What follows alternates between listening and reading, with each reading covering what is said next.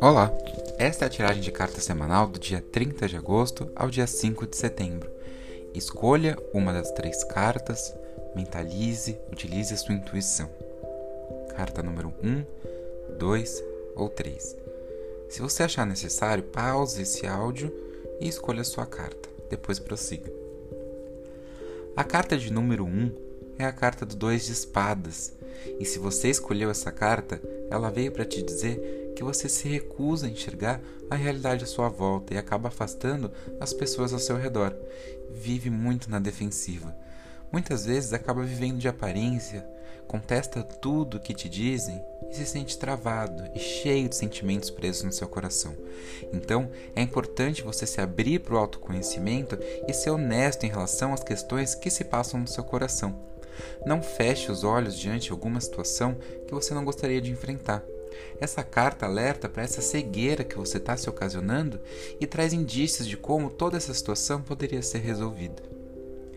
A carta de número 2 é a carta do Sete de Ouros. Ela tem um significado muito interessante. Ela indica que você provavelmente vive uma prisão interior que dificulta o enfrentamento de alguma mudança mais do que necessária no seu caminho. Para você conseguir atingir esse estágio de autoconhecimento que vai trazer a transformação, é importante que você mantenha sua mente organizada, que você vibre de maneira firme para o universo e estenda esse brilho aos que convivem com você.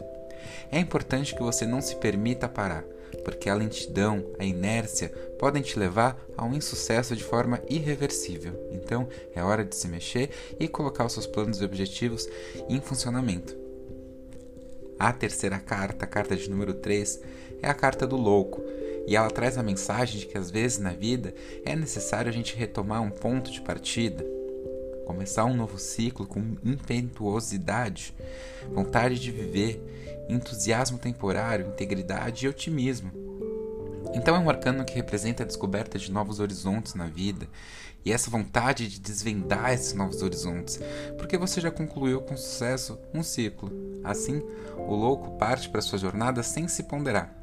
Ele vai pela estrada encarando os desafios no momento em que eles aparecem. Ele não planeja, simplesmente tem a fome de viver novos ares.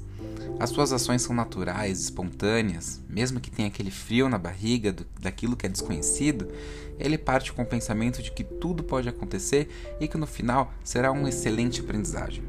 Então é importante você seguir em frente, descobrir novos rumos, optar por novos caminhos e sair da zona de conforto.